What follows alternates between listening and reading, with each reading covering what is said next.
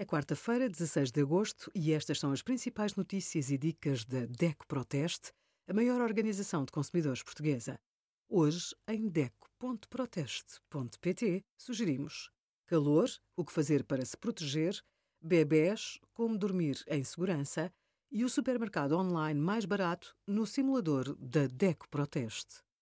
Em Portugal, há um novo surto de Mpox, anteriormente conhecido por Monkeypox, ou varíola dos macacos.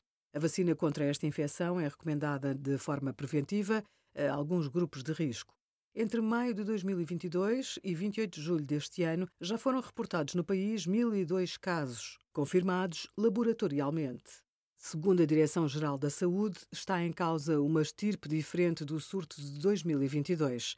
As pessoas com sintomas suspeitos devem evitar contactos físicos diretos e procurar aconselhamento clínico de imediato. Obrigada por acompanhar a DECO Proteste, a contribuir para consumidores mais informados, participativos e exigentes. Visite o nosso site em deco.proteste.pt.